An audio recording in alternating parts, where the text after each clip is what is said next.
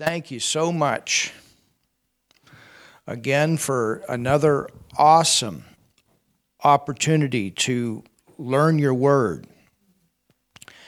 And Lord, the revelation that you are giving us right now, we are so thankful because it increases our sight. It helps us in our prayer time. It helps us to see into the future of what is to come and how to prepare for that.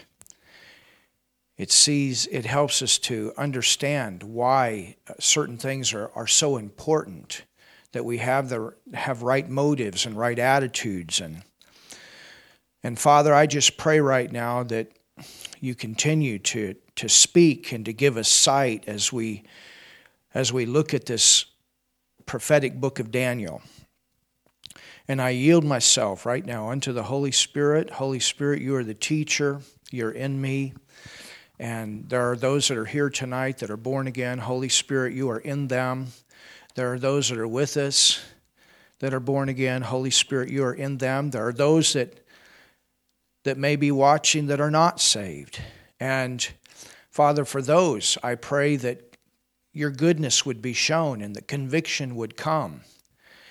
And that the, the, as the light of, of your word shines unto them, that it brings them to that place of repentance, that they can come to know that your Son, Jesus Christ, is Savior and be born again, that all blinders are removed.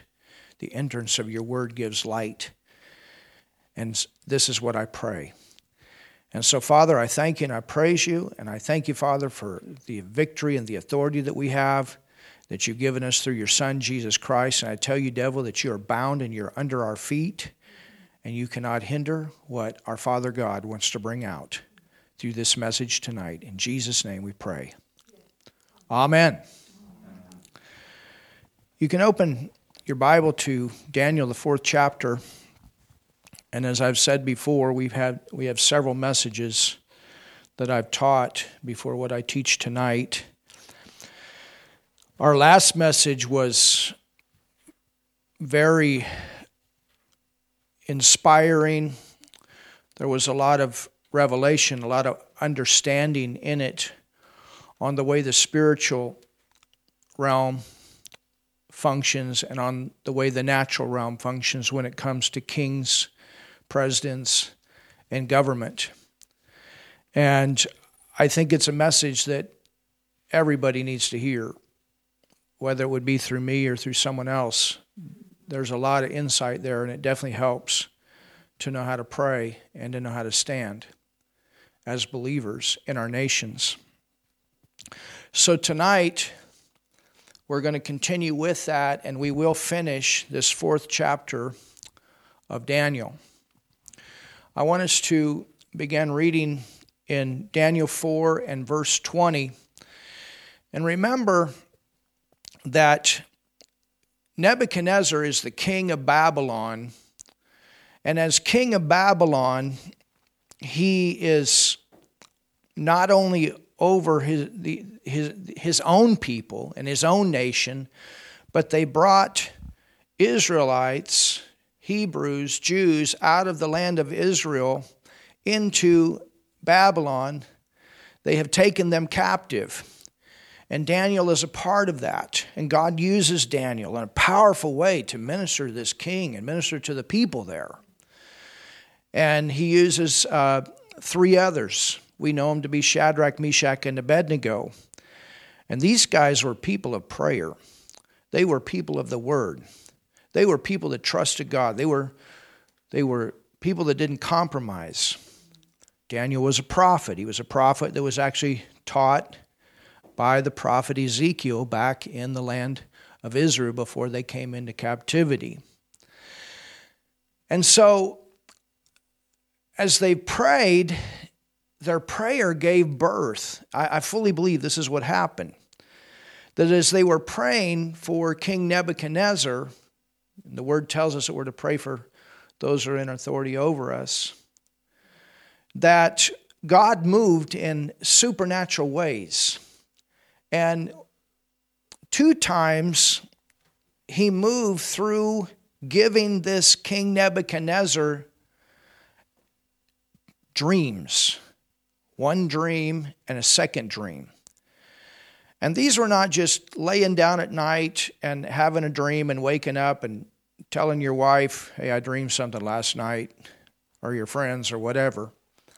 Everybody dreams. But when God is involved in the dream and you wake up, you're going to know that it's different. And this was a very shocking dream to him. He couldn't shake it. And uh, the first one was that way, and that's where he had the dream of, of this big image. And in that image, five kingdoms are represented all the way up to the second coming of the Lord Jesus Christ. And then we have this, this second dream, and the second dream is a dream about this big tree. And this big tree represents King Nebuchadnezzar. And this big tree is a, is a tree that, that uh, represents prosperity, it represents peace, it represents the nation of, or the kingdom of Babylon doing very well, maybe one of the richest kingdoms ever to exist. And I'll talk a little bit more about that tonight, what they actually possessed for treasures in this land was amazing the amount of treasures that they had when Nebuchadnezzar was king. And then all of a sudden, this tree is cut down. And the tree is cut down. That tree being cut down represents King Nebuchadnezzar losing the kingdom, losing his position, being removed from his position as king. When man comes to the point that he thinks that he's higher than God, there's going to come a fall. And it's going to come every single time. There is a time for everyone that everyone will confess Jesus as Lord. Amen. Everyone. Even unbelievers. There will be a day that every unbeliever, every unsaved person will be on their knees and they will acknowledge that Jesus is the Lord. God's going to have the last word. The question is when do you do that? And with what kind of heart do you do that? You understand? In this life, it takes humility to do that. You cannot come to God with your stinking pride. You have to humble yourself. And that's what happens when we get born again. That's what happens when we get saved. We saved. We acknowledge the fact that we are sinners. And we acknowledge the fact that we cannot save ourselves. That was the whole purpose of the law in the Old Testament was to show man his condition of sin and to show man that he cannot save himself through all of these works. If man trusts in works, works, works, and that's what happened with the Pharisees all the way up to the time that Jesus came to the earth. They were looking at all their works, works, works. And what happened because they started focusing on all their works instead of producing humility, which is the purpose of the law in the Old Testament, it actually caused them to become prideful. So prideful that they were so blinded that they missed the very answer. And that was that all the Old Testament was there to point toward you can't save yourself. You got to trust in somebody beyond yourself in order to be saved. That is the Lord Jesus Christ. This whole thing is about humility. It's about God is much bigger than man. It's about his ways are not man's ways, and man's ways need to become his ways. Man needs to come under his authority. Jesus is the King of kings, he is the Lord of lords. And so the message that we're going to get tonight is how important humility is. How important. This King Nebuchadnezzar was so full of pride after the first dream that had shaken him. You know, and he should have recognized that the gods of the Babylonians have no power compared to the God of the Israelites. Because none of his fortune tellers, none of the people that were supposed to be seeking these gods could give him what he wanted. They couldn't tell him what he dreamed and they couldn't give him the interpretation. And Daniel, a man of God, comes along and does it. Amazing. I mean, what do you do when you're a, you know, you've, and then, and, and, and this king, instead of hum, and instead of humbling himself, he goes out and builds this big statue of himself and tells everybody they're supposed to worship it. And for those that don't, he throws them in the fire. You talk about pride. To do something like that? And then he's so full of pride, he doesn't even care about his finest military men that have provided protection and peace for his whole nation so that they can have prosperity, the kind of prosperity.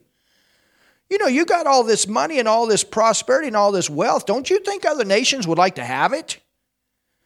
He's got some pretty strong people there that are protecting him and keeping peace in the nation.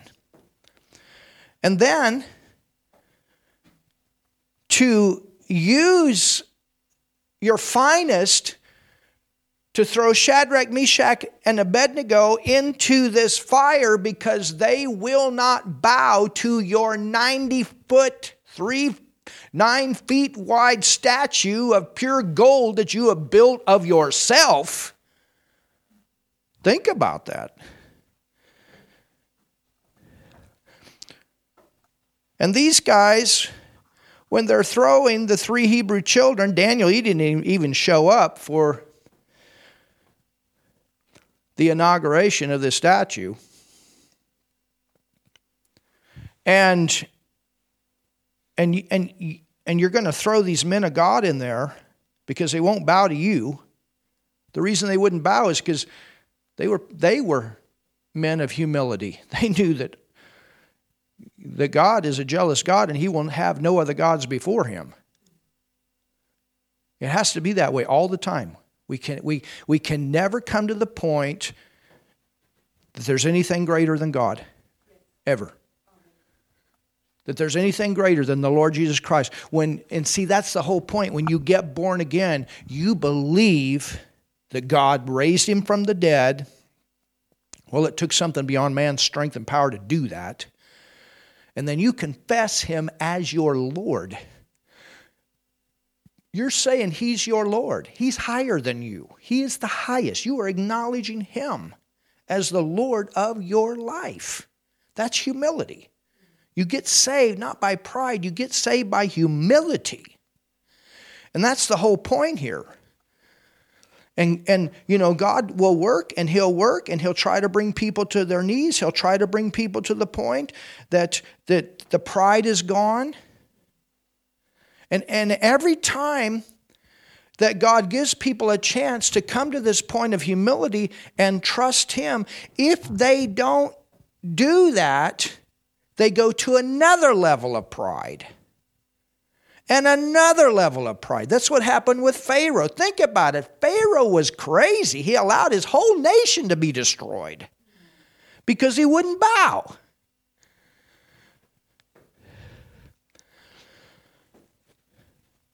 So,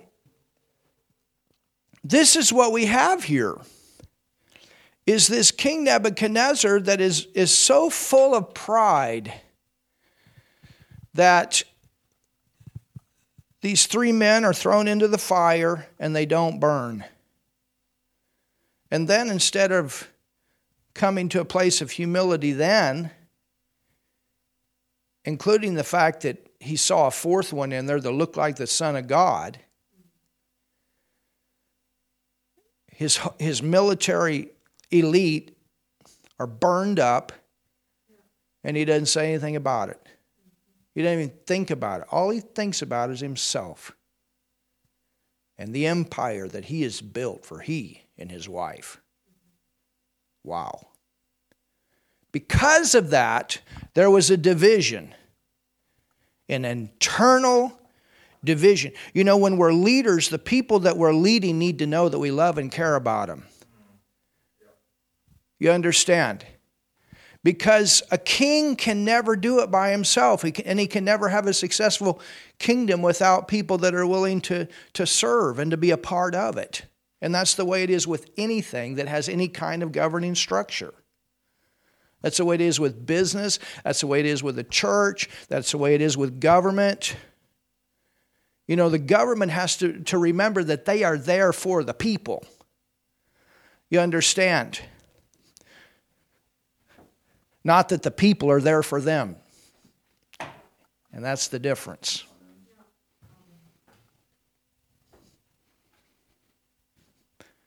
There's a big difference when you know that your leader loves you. And that's one of the great things about the Lord Jesus Christ and our Father God. We know He loves us and He's got the best for us. And it's not hard to follow Him when we know that. You humble yourself before God, and He will exalt you. That's the key. And I said it, and, I, and, and we're going to see this tonight. Amazing what we're going to see tonight. But we're studying the book of Acts right now in our other series. And right now we're, we're in the, in the uh, defense of Stephen before they stoned him. And I think about the pride. They were so prideful that they had money changers in the temple stealing from the people. That was one thing. It was a whole den of thieves. And then, and Jesus confronted it. And then they crucify, think about this, they crucify the Son of God. How could you do that? Pride, a seared conscience. And then you have this situation, you had the situation with Stephen, but but think about it. What if all of those guys had humbled themselves and gotten born again? Some of the priests did. But not all of them did. Think about how God could have used them. And this is so much the key. And, and thank God later on, Paul was one that did humble himself. And then look at how God exalted him. If you want to be exalted and you want to be used mightily of God, you've got to humble yourself and recognize His lordship over your life. And that all the glory and all the honor is to go to Him. It's not about us, it's about Him being praised and worshiped. Sure, people are going to be going to say thanks there's nothing wrong with that. There's nothing wrong with honoring people, but it's never right to worship man. And that's the difference. So let's go here to Daniel 4. And I want us to look at verse 20. And here Daniel is interpreting this dream after he stood for an hour because he doesn't want to give it. This was not a good interpretation. Wasn't one that would be fun to give. It says, The tree that thou sawest, which grew and was strong, whose height reached unto the heaven, and the sight thereof to all the earth. Verse 21 Whose leaves were fair, and the fruit thereof much, and in it was meat for all under which the beasts of the field dwelled, and upon whose branches the fowls of the heaven had their habitation. It is thou, look at this, O king. And the king has said, Okay, here it comes, just like the first dream. It is thou, O king. Thou art grown and become strong. Oh, this king for thy greatness is grown and reacheth unto heaven, and thy dominion to the end of the earth. Babylon at this time has become the strongest and the most glorious nation in the entire earth. This tree was a very tall tree in the dream. It represented him reigning as king over this Babylonian nation. And whereas the king saw a watcher and a holy one coming down from heaven and saying, Now look at this, here it comes. Who the tree down? So the tree's great. There's prosperity, there's great things in the nation, but it falls down. And destroy it, yet leave the stump of the roots thereof in the earth, even with a band of iron and brass in the tender grass of the field, and let it be wet with the dew of heaven. So, in this situation, the king is going to fall, but the nation not. And let his portion be with the beasts of the field till seven times or seven years pass over him. This is the interpretation, O king, and this is the decree of the Most High which has come upon my Lord the king. Now you understand why it took Daniel a while before he gave the king the interpretation. And he, he didn't want to do it, and the king said, Oh, tell me anyway, I'm not going to do anything. Verse 25 they that shall drive thee from men. Here's the reference to the revolution. This is, this is a reference to the revolution that would come. And thy dwelling shall be with the beast of the field, and they shall make thee to eat grass as the oxen.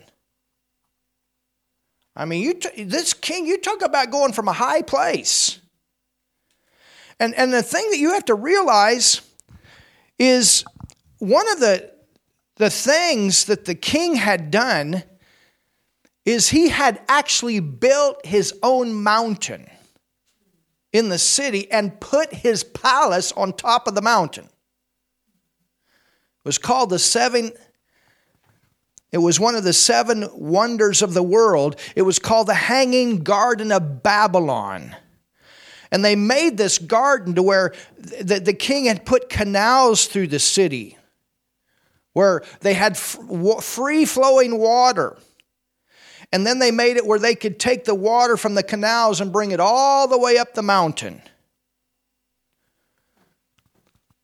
It was beautiful. I, have you know I've seen artists um, pictures of it that artists have have done, and uh, fascinating and and I and I could see it. I would I could you know you look at this and and and so this king Nebuchadnezzar and and the reason he did this is because before he married his his wife I think her name was Amytis or something like that but she came from a mountainous region and fell in love with Nebuchadnezzar and then they married, and she started getting homesick for the mountains. And so King Nebuchadnezzar said, You know, baby, we don't have to go to the mountains, we'll just bring the mountains here. I think about that. Builds a mountain for his wife. This king was had some money. And so this king was all the way on the top of this mountain. And every morning when he would look out, he could look out and observe all that he had done. Remember what the devil did with Jesus in the wilderness? Says he showed him all the kingdoms of the world, and if you bow down and worship me, I'll give it all to you.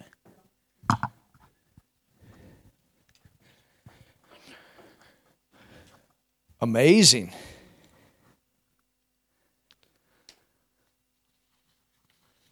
That's one of the things.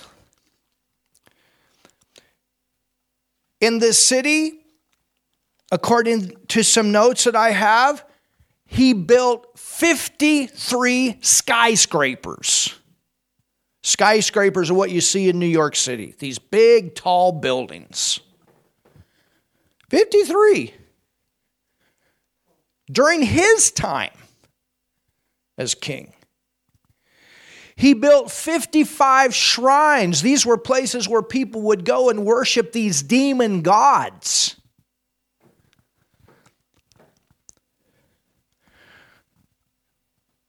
If these shrines were used for worship of these demon gods, you know that it wasn't cheap to build one of them. I mean, if, if King Nebuchadnezzar alone is going to build a gold statue of himself, 90 feet tall, 9 feet wide, pure gold. I mean, today, Gold is about $1,800, I think it is, per ounce. You know how many pounds of gold were there?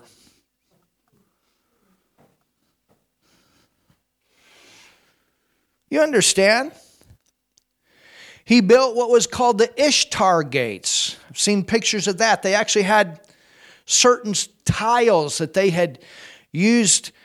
In fact, I, was watching a documentary on this, and the the technology today to get these type of tiles that they built then is very you have to have them heated up at exactly a certain temperature for exactly a certain time and mix in these products uh, right at the right time. It's it, it's a phenomena of how they did it. And they built this whole it's called ishtar gate in this city with these type of tiles I mean, we are talking about massive prosperity here.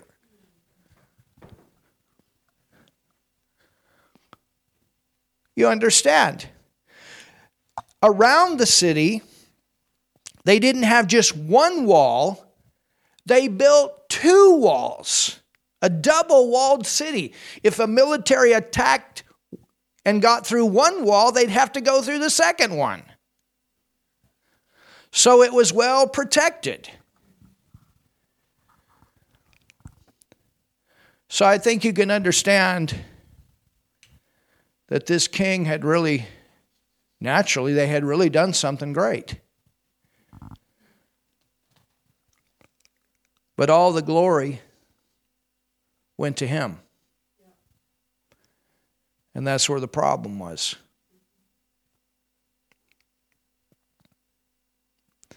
So, verse 25, it says, That they shall drive thee from men, and thy dwelling shall be with the beasts of the field. Now, now can you imagine from what I just described to you?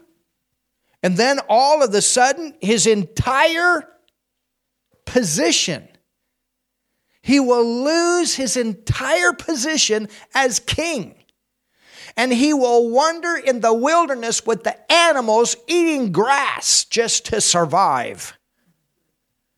He will totally go insane. Insanity. He will, he will, his mind will be like an animal. He'll crawl the ground like an animal. So, from the highest position to the lowest position. That's exactly what happened to Lucifer when he fell, Jesus said, I saw him as lightning falleth from heaven when he wanted to take his throne. Think about Lucifer and what he had. But he got so consumed with himself that he forgot where all of this came from in the first place. You know, that's one of the reasons we Christians are to give our tithes tithe is always there as a thanksgiving to God to remind ourselves who it is that is our provider. That we have not done this by ourselves, but God's hand has been with us at our job, in our neighborhood, in our business, whatever we do. Don't depend on your own hand. You have a hand in your hand that causes you to prosper. And that's the reason that the tithe has not changed from old to new. It's the same principle all the way around because it takes humility and the right heart to give your tithe. It's a part of your thanksgiving to God.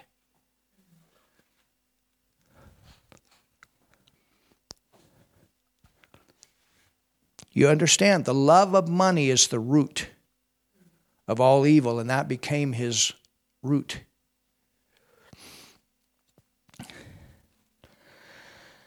And they shall, it says, and they shall make thee to eat grass as the oxen. And they shall wet thee with the dew of heaven, and seven times shall pass over thee till thou know, look at this, till thou know. Everybody's going to know that the Most High in the kingdom of men ruleth in the kingdom of man and giveth it to whomsoever he will. And whereas they commanded to leave the stump of the tree roots, the kingdom shall be sure unto thee after that thou shalt have known that the heavens do rule. When you finally humble yourself, this is this king's last chance. Wherefore, O king, let my counsel be acceptable unto thee, and break off thy sins by righteousness. How do you break off sin? You break it off with the power of righteousness. It's the same way in the New Testament. It's the power of righteousness. And thine iniquities by showing, look at this, mercy to the poor. If it may be a lengthening of thine tranquility. Verse 28 All this came upon the king Nebuchadnezzar. At the end of twelve months, he walked in the palace of the kingdom of Babylon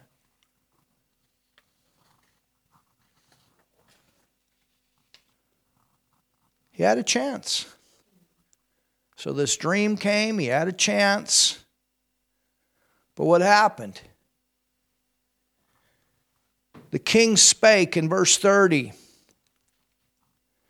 and said, Is not this great Babylon that I have built? Huh.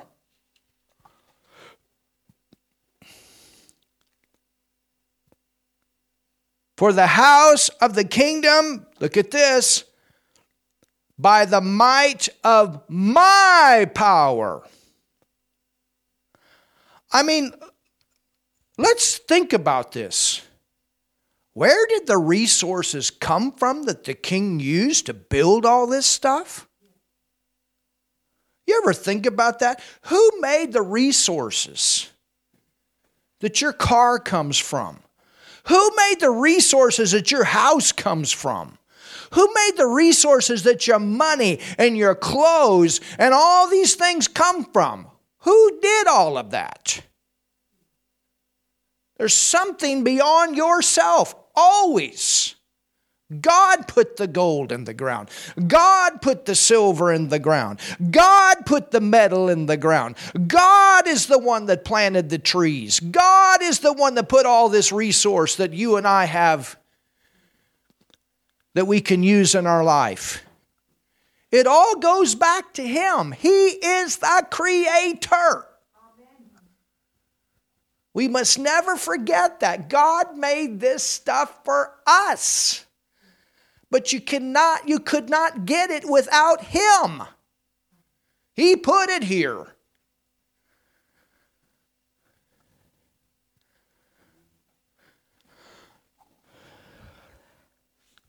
wow that I have built for the house of the kingdom by the might of my power and for the honor of my majesty. This makes me big. This makes my kingdom big. I'm glorious. I'm powerful. I, I, I. Remember, it's the same thing that happened with Lucifer. He looked at how beautiful he was, or by the merchandise, it says.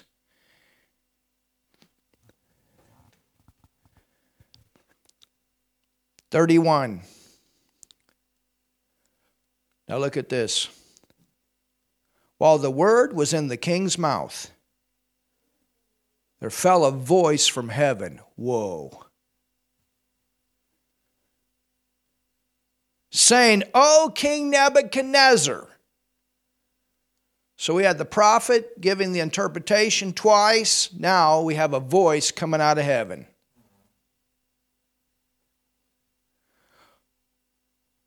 Remember Paul on the road to Damascus, same type of situation.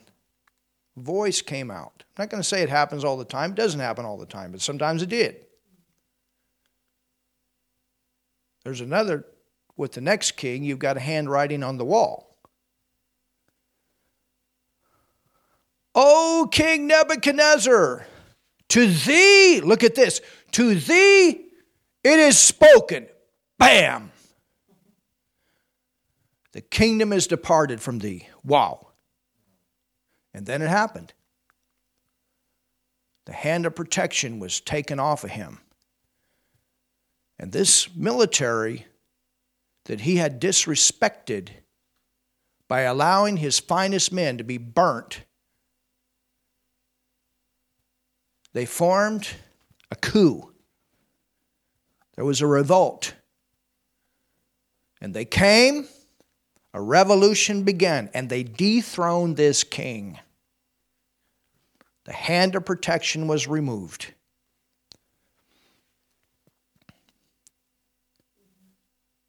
They came, they captured the king, and they took him out into the wilderness. They didn't kill him right then, they just took him out the wilderness. They figured he'd starve there, he'd die there. They were never planning for him to come back.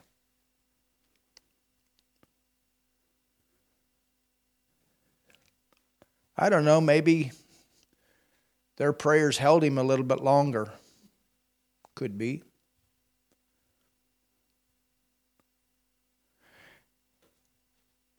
Verse 32 And they shall drive thee from men, and thy dwelling shall be with the beast of the field.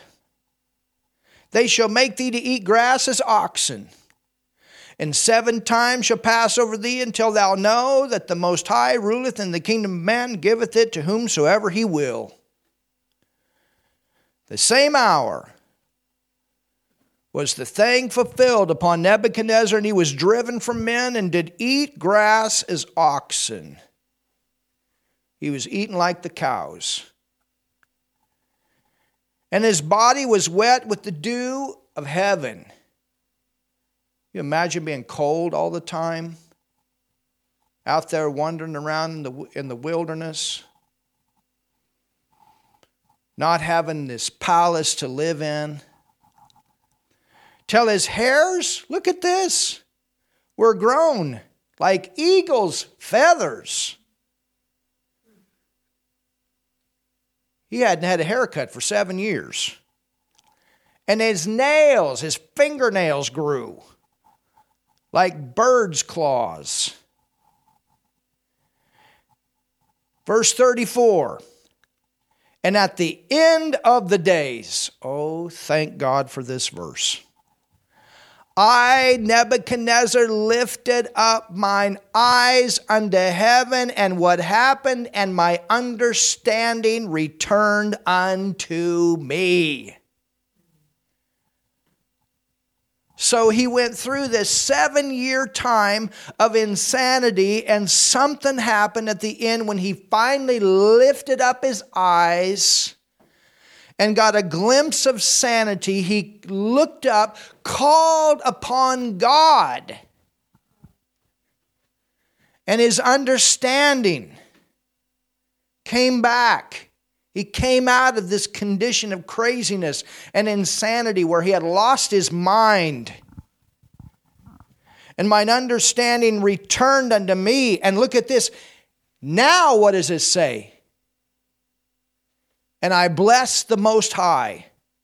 Remember the first two verses of this chapter? We see that he was a believer there. Now we see where he becomes a believer. He gets saved.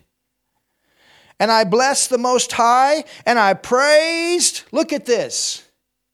I praised. Not Daniel praised, I praised. Hallelujah. Not Shadrach, Meshach, and Abednego praised, I praised. And I praised and honored him that liveth forever whose dominion, oh, who is this? Whose dominion is forever. Remember what we saw when we studied the second chapter of Daniel with that rock that was cut out without hands? And it says that eventually it came on a mountain and the dominion was over the earth for as an everlasting kingdom. Remember what God promised Abraham in the beginning? That through his seed there would be an everlasting one, an everlasting kingdom. Hallelujah. Who is this? Who did this king Nebuchadnezzar believe in at this time? Who did he lift his eyes up to and call upon and praise and worship? He praised and he worshiped. He acknowledged someone higher than him. Who is that? It's the same thing that we do in the New Testament when we confess Jesus Christ as our Lord. This is where he got saved, right here. Ah, somebody do something in this place. Whose dominion is everlasting dominion and his kingdom is from generation to generation. Old and New Testament is always that way. You believe in the coming Redeemer, the Lord Jesus Christ. He's going to die on the cross, he's going to go to hell, and he's going to be raised from the dead to the throne of God in heaven as the King of kings and the Lord of lords. Hallelujah.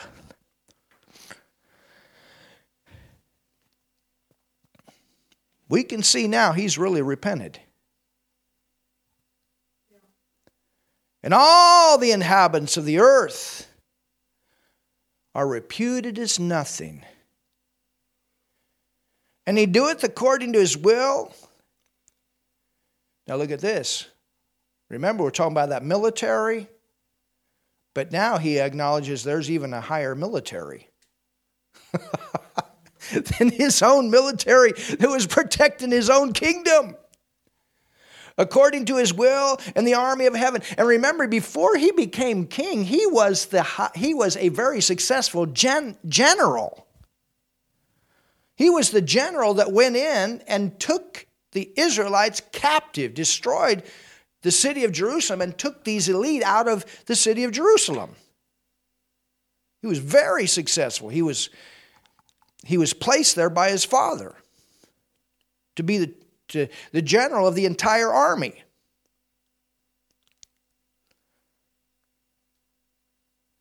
So it says, And he doeth according to his will in the army of heaven and among the inhabitants of the earth, and none can stay his hand or say unto him, What doest thou?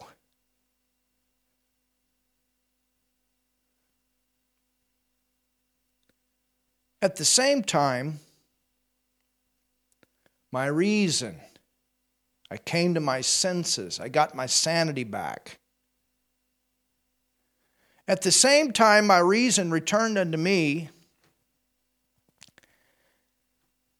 Now, here it is. This is so powerful. And for the glory of my kingdom, mine honor and brightness returned unto me. You know what happened? When he accepted the Lord and got saved, He got his kingdom back, he got his honor back. Only this time he's a king under the king. You know, we don't lose when we make him our Lord. When you have a humble heart, God doesn't want you pushed down. He wants you to come up. He just wants to be glorified in the whole thing. He wants the best for you. He wants you to be promoted. He wants you to go forward. He wants you to be successful. Look at what happened here. It says, and at the same time my reason returned unto me, or at the same time that I that I praised and I and I worshiped and I acknowledged him, at the same time he restored me. But now I'm a completely different king than I was before. Because I recognize that there's a higher king.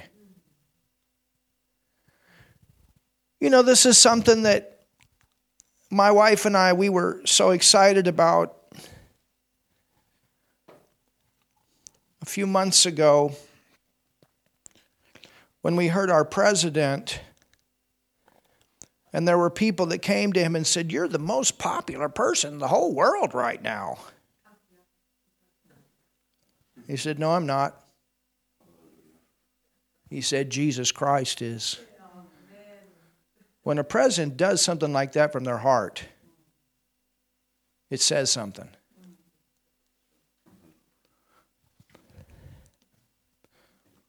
When a nation stands up in the middle of a crisis and says, We'll never shut the church down because it's the most essential thing in the land, it says something. You never want to kick God out of your nation. And as a leader, you never want to remove God from your leadership. You want to keep a humble heart. You need Him to lead. No matter what position of authority that you have, you need His help.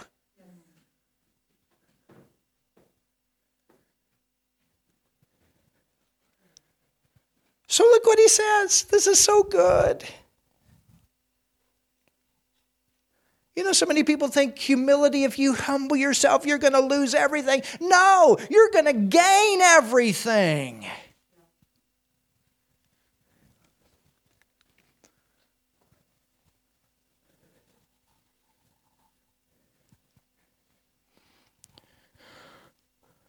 We go from glory to glory. It says, and, and brightness returned unto me. And, and look at this. Oh, look at this. this is so good. And my counselors and my lords, even the people that were around him that he was getting counsel from, these, these astrologers and people like that, something happened. There was a move of God here. He says, And my counselors and my lords sought unto me. Can you imagine when he came back and he's sane?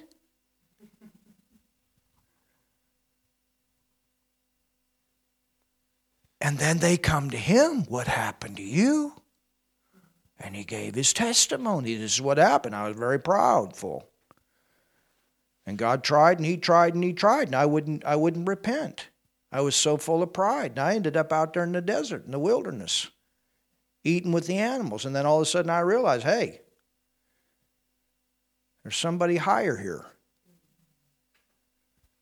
I'm just a man, and I need a big God. And I was establishing my kingdom. And look at this an excellent majesty was added unto me. Now he's a king with the king. Now he's a king that's in the right possession, position, trusting God to, to be the kind of king that God wants him to be for the people. Oh, that's so powerful. I don't know about you, I'm about ready to run. Everything increased because he decreased. It was better for him when he came back. You know, I, I don't know. I don't know if these people got saved or not, but they definitely recognized something. Something happened here in this land when this king came back. And I don't even know how he got back. It's not for us to figure out. God's got a way to get you back in your place if you'll humble yourself. And that's the key. And you can fall a long ways, and God can bring you back up. It's a good thing He did. If He hadn't repented then, it would have been over.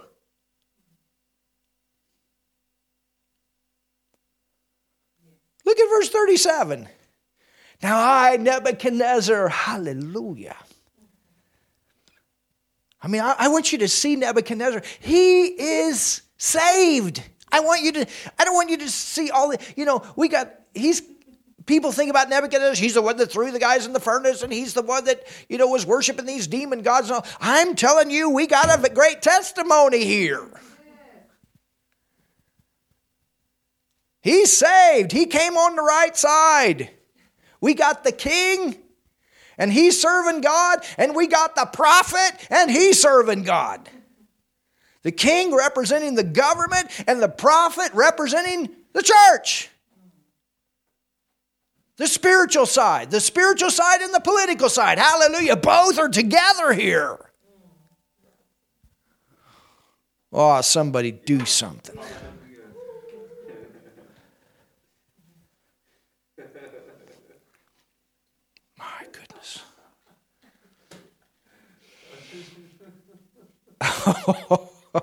now I, Nebuchadnezzar, praise and extol and honor the King of heaven. Who is that? Jesus. He's the one, the coming King. All whose works are truth. Jesus is the way, the truth, and the life. And his ways judgment. And those that walk in pride, this king learned his lesson. He is able to abase. Did he learn a lesson of humility or what?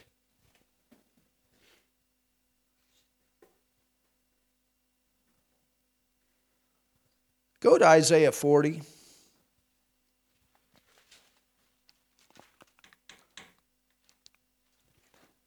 Isaiah 40. And look at what Isaiah, the prophet, prophesied. You know, these prophets, they went to these kings. Kings went to them. Good ones did. Governing leaders ought to go to the church. It's a wise king or a wise president that does that. I can tell you, President Trump in his last days, he had ministers around him. Called Paula White in. It's a wise president. Wrote some kind of letter to Biden. I don't know what it was. He didn't read it. I'm sure something was in it. It's a wise president, a wise king, a wise governor.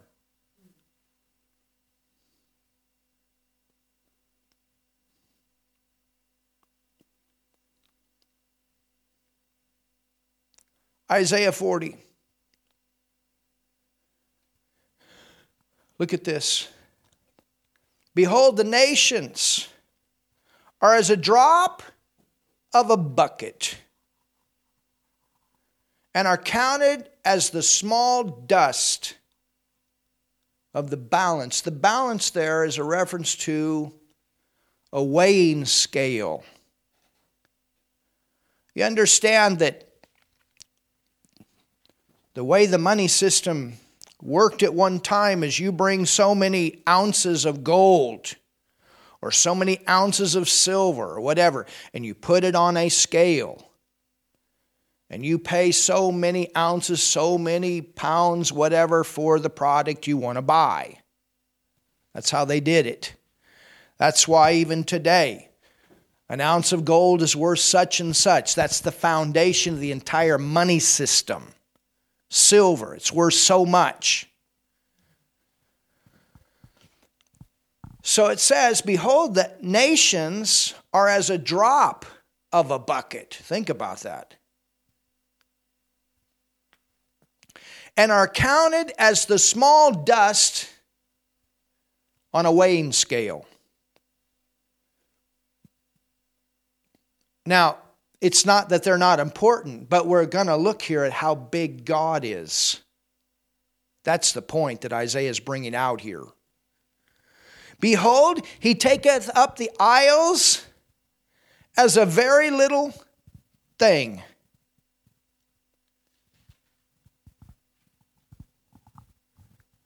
So think about it when a nation goes against God. What's that? It's like a piece of dust in a bucket on a weighing scale compared to what God has and can do. It's not a good idea to threaten him.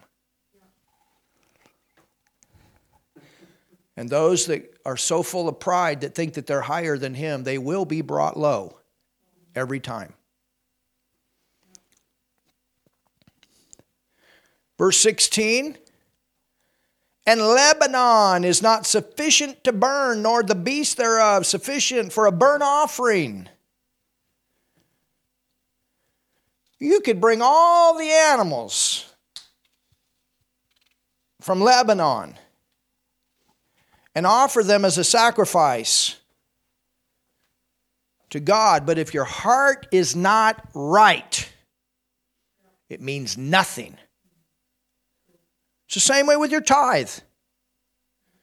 Whatever you give to God, whatever you sacrifice to God, God doesn't want your sacrifice, He wants your heart was the same in the Old Testament. People brought their animals, they brought their. Just because you bring your animal doesn't mean you're saved. It's if you put your faith in what you're doing. They sacrifice animals all the time. People walked away, some saved, some not. It's always the issue of the heart. Well, God, I sacrificed 40 animals in my life. So I'm saved.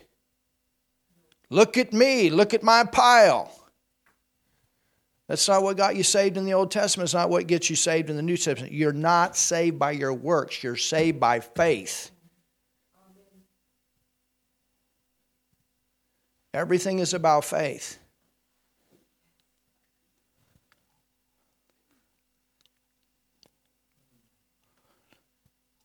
Do you understand this?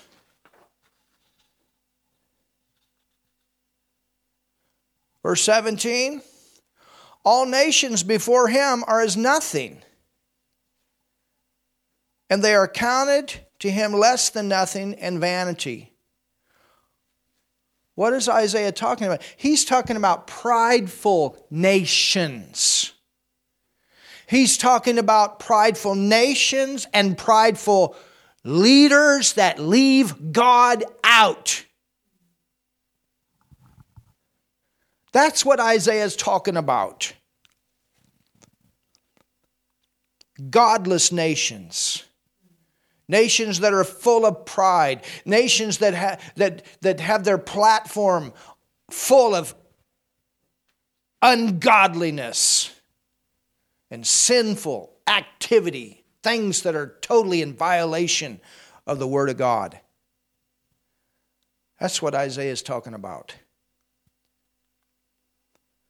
Nations that think that they can do it themselves without his involvement. Nations that tell him they're smarter than he is.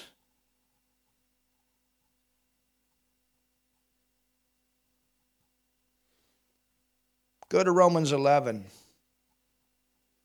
It's pride. And see, that's, you know, when, when, you, when you do it your way instead of God's way, it's pride.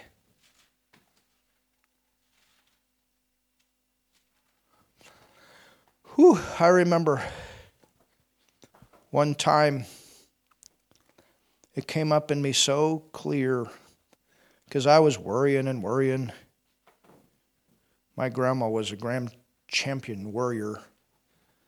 And in my beginning, I got a lot of that from her, I think. I don't know. And man, just depressed. And even though I was saved, but things would happen and just worry.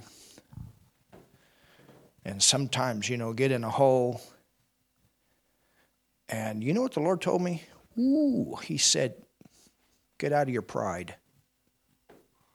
Whoa. When you don't cast your cares on the Lord, you're full of pride. Because you think you can handle this yourself. And that's why you're worrying about it. Woo! Set me free. It set me free. It got the stress off. And any time that it tries to come back, then you, you bring it back with the word. Father, this is what your word says, and I trust you. I don't know how you're going to do it, but I trust you. We all have temptation to worry. But if we can just remember that it's a form of pride, because it's a form of trying to handle something that you cannot handle yourself. God wants us to trust Him to help us all the time. Oh, yes. Look at Romans 11 and verse 33. The, oh, look at this. It says, Oh, the depth of the riches, both of the wisdom and the knowledge of God. I mean, think about his riches. I wonder how much gold is in the ground that hasn't been found.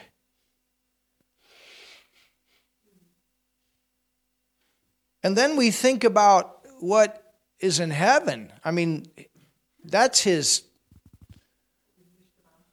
his tone is gold.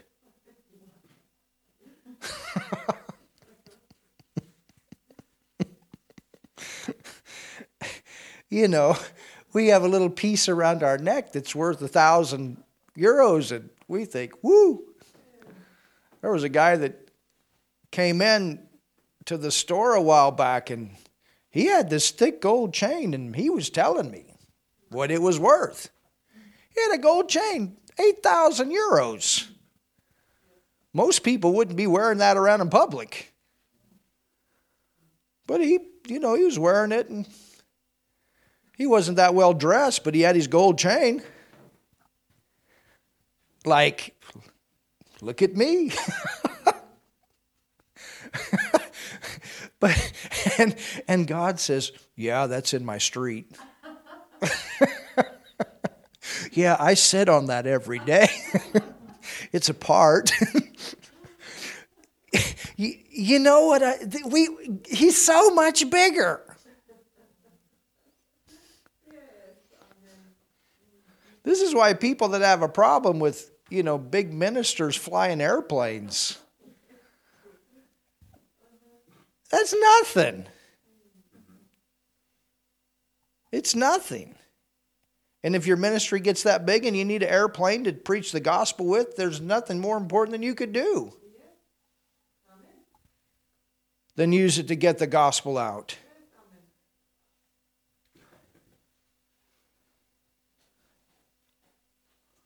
You understand? And you can fly to a lot of places to feed poor people, too, if you got airplanes.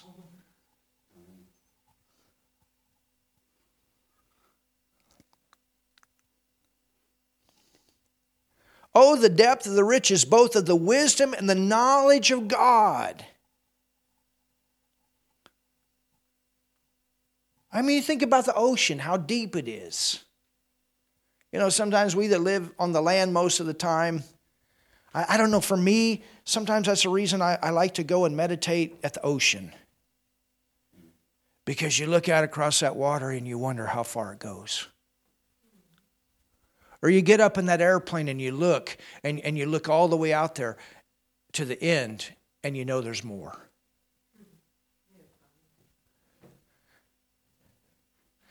And you go out at night and you look up in the heavens and you realize that it keeps going and going, and nobody has found the end. And then when you find the end, there's still more. I, I and it's the same way with, you know, something that is small.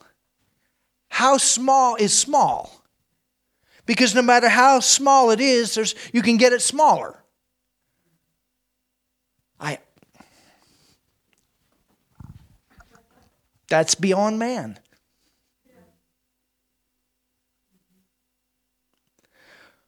For who hath known the mind of the Lord? Or who hath, you know, who's been his counselor?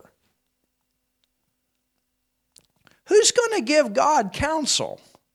You think your little revelation impresses him? Who, who could counsel God? What, what, what Einstein could counsel God?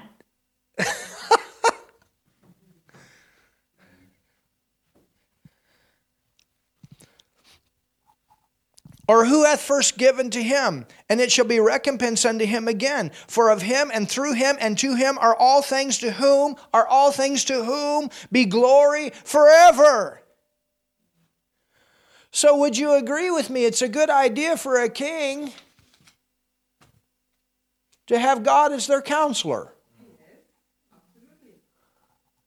Would you agree with me that it's a good idea for we Christians to recognize who's Lord? He's bigger than you. He's got ways to get things to you, to help you. And all he's asking for is humility.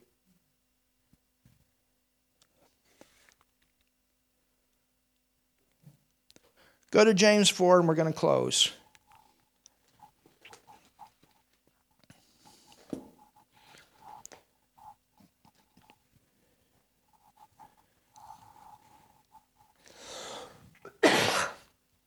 You see, grace is not only a New Testament thing, it's also found in the Old.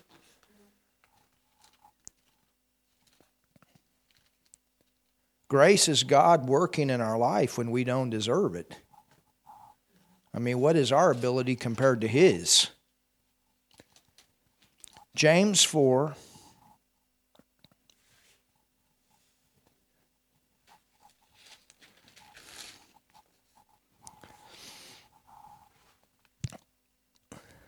Look at verse 4. You adulterers and adulteresses, know ye not that the friendship of the world is enmity against God? Whosoever therefore will be a friend of the world is the enemy of God. Do you think that the scripture saith in vain, The spirit that dwelleth in us lusteth to envy? But God giveth more grace. Wherefore he saith, God resisteth the proud but giveth grace to the humble. Submit yourself, therefore, to God. Resist the devil, and he will flee. How about a king with humility that's trusting God, and the grace of God is working in that king, or that leader, or that nation, or that believer, or that person? You understand? God gives grace. That's what we want. We don't want to do it our own way. And that was the thing with Nebuchadnezzar. He became his own God, but he was humbled, and then look how God brought him back. Wow. Remember what we read in the beginning when we started talking about Nebuchadnezzar and this tree? Psalms 1 Blessed is the man that walks not after the counsel of the ungodly. What happened? Nebuchadnezzar started walking after the counsel of the godly. Nor sitteth in the or nor standeth in the path of the unrighteous. Think about all the unrighteous things that he had done. Nor sitteth in the seat of the scornful. You talk about scornful. You throw Shadrach, Meshach, and Abednego in a fiery furnace because they don't worship you? And disrespect the very people that have kept peace and protection in your land? But his delight is in the law of the Lord, and in this law doth he meditate day and night. Daniel was a man that brought the word into his life. Daniel was a man that brought the, the, the, the, the, manifestation of the, the gifts of the Spirit in his life. Hallelujah. And he shall be like a tree planted by rivers of water. And that's what happened. He became that kind of tree. That's the kind of tree that God wants us to be. And we as believers are trees of righteousness, the planting of the Lord. And this king got saved, and he put the word first and obeyed God and became a great king at the end of his life. Wow. Isn't that powerful?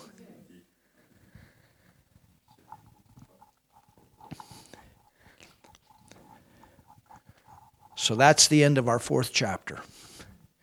And next week we'll go into the fifth. Father, we thank you for your wonderful word. And tonight, I ask you,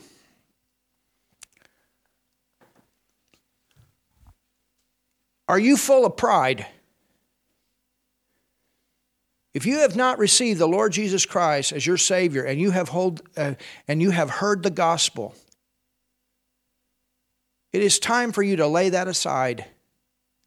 God loves you. He wants the best for you. Jesus came that you might have life and have it more abundantly. And it's not only here, but it's for eternity. Jesus humbled himself to take our sin, to die on the cross, to go to hell. He gave up everything. He became the lowest, lowest, lowest, lowest. And then he was raised to sit at the right hand of God, representing you and I, that you and I could be seated with him in heavenly places. That's pretty awesome how God raises us up. It's what he did with this king when he humbled himself. He'll do the same with you. So I want you to pray this prayer with me and receive Jesus as your Savior. Jesus, I believe in you. Jesus, I believe in you. Jesus, I believe that you died for me on the cross. Jesus, I believe you died for me on the cross. Jesus, I believe that it was on the cross you took my sin. Jesus, on the cross you took my sin. Jesus, you went to hell for me. Jesus, you went to hell for me. Jesus, you raised from the dead. Jesus, you raised from the dead. Jesus, I accept you now as my Lord, my King, as my Lord, my King. I accept you as my Savior. I accept you as my Savior. And now I'm saved. And now I'm saved. Now I'm born again. Now I'm born again. God just became your Father and you just became a son, a daughter, a child of His, you just prayed the most important prayer you could ever pray in your life. You're in God's family. It's wonderful. Get your Bible, start reading it. Book of John is a great place. Get into a good church. We got a good one here if you live in this area. We know pastors all over the world. We've been in many nations.